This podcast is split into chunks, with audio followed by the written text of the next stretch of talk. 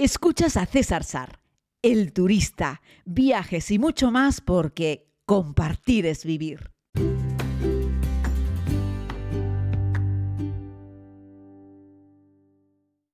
Saludos a todos, querida comunidad. Les hago este podcast desde la terminal doméstica del Aeropuerto Internacional de Zanzíbar. Hemos llegado a Tanzania.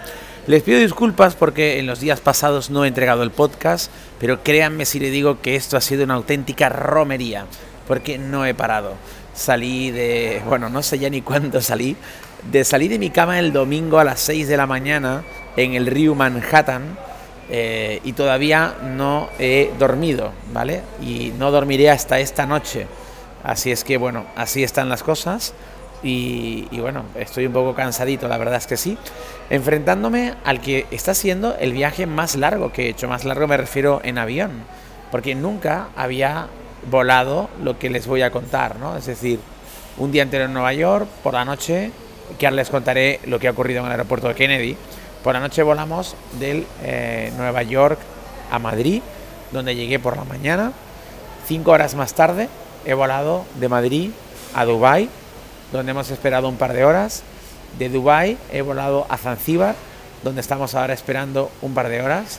Y ahora volaré a Arusha, en el continente, donde ya pasaremos el día hasta que vayamos a dormir por la noche y ya mañana comenzar eh, la ruta eh, normal.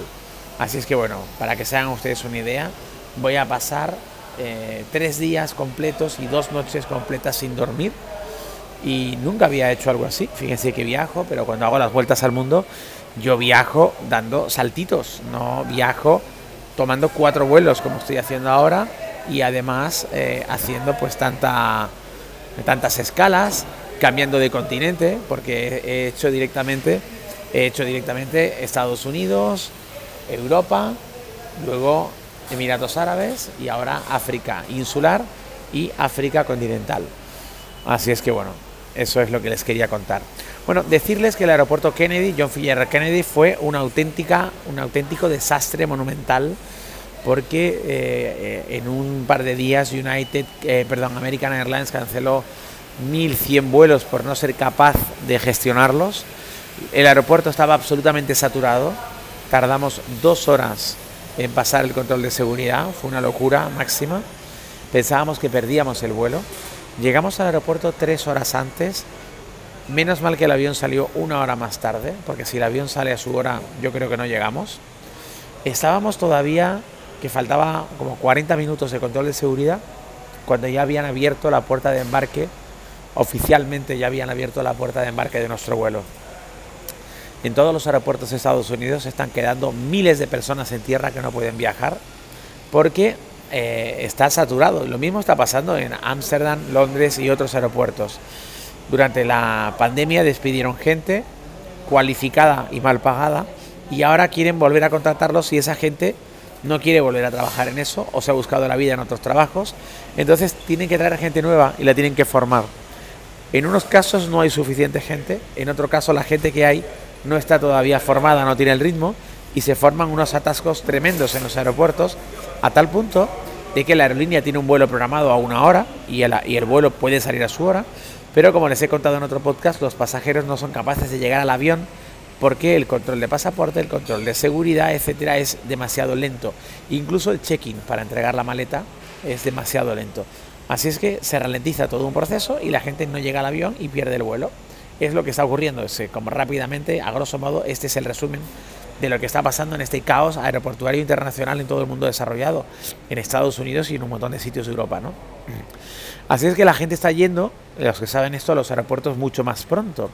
Pero ya hay países como Holanda, como Francia, como Reino Unido que le están diciendo a la gente, venga usted al aeropuerto, pero tampoco se pase de pronto. Porque claro, si usted llega seis horas antes al aeropuerto, igualmente tenemos un caos montado espectacular, ¿no?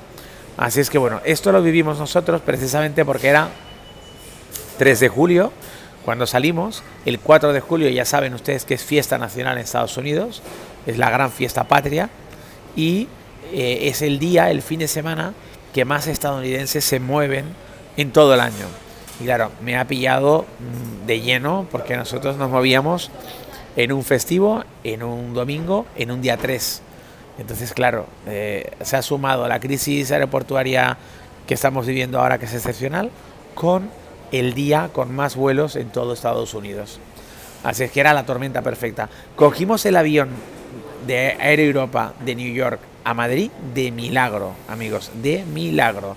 De hecho, tuvimos que correr por el aeropuerto y bueno, se había mucha tensión en las filas de, facturas de, para pasar el control de seguridad, porque la gente no sabía si iba a llegar o no al vuelo y como él ocurrió con mucha más gente, ¿no?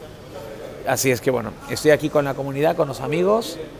Eh, eh, nada, este es de otra aerolínea. Estoy hablando, amigos, haciendo el podcast con ustedes mientras hablo con los amigos. No se preocupen porque este es de otra aerolínea.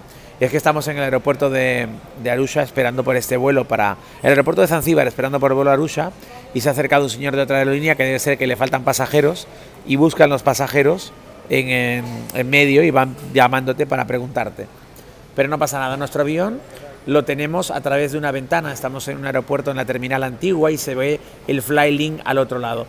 En principio esa será la avioneta en la que vamos a volar.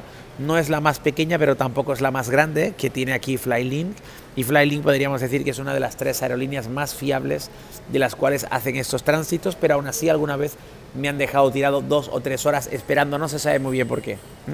Pero bueno, así es la vida en África y tenemos que acostumbrarnos y pensar que aquí todo lleva otro ritmo, y, pero igualmente nos encanta venir aquí, ¿no? Como decía Eugeni, el, el CEO, el fundador, el, el, el, alma mater de Tavia Safaris, la empresa con la que hacemos esto, esta, esta inexactitud ¿no? es maravillosa, ¿no? es decir, esta ineficiencia es maravillosa porque estos tanzanos son una gente que se dejan querer, son, a mí me gustan mucho también, son muy entrañables, son una gente así como especial, ¿no? Así es que bueno, yo estoy enamorado de los tanzanos, me encanta esa gente. Y bueno, pues ¿qué vamos a hacer? Si un vuelo lo retrasan una hora, dos horas, es algo que, que, que, ¿qué les vas a pedir, no? Si ustedes pudiesen ver la terminal en la que estamos nosotros dando este pequeño, yo ah, dando este pequeño paseo mientras les hago el podcast, entenderían ustedes lo que les estoy contando, ¿no? Y nada, ya les digo, a través de un pequeño cristal se pueden ver las avionetas que están al otro lado. Se ve que esta madrugada llovió aquí en Zanzíbar. En principio eh, vamos a pillar en el continente más bien fresco, es invierno. Aquí en Zanzíbar más bien calorcito. Ahora vamos al continente un par de días, hacemos el safari, toda la ruta y volveremos de nuevo a Zanzíbar para disfrutar del sol, de la playa, de los delfines, de los pescados y de Stone Town, patrimonio de la humanidad. Perdón, pero todo eso se los contaré, si Dios quiere, en este podcast diario de viajes. Volvemos a Tanzania, volvemos a África, volvemos a disfrutar de una de las grandes aventuras que se pueden vivir turísticamente hablando en el mundo, el Serengeti la llanura sin fin es esa tierra que nunca decepciona.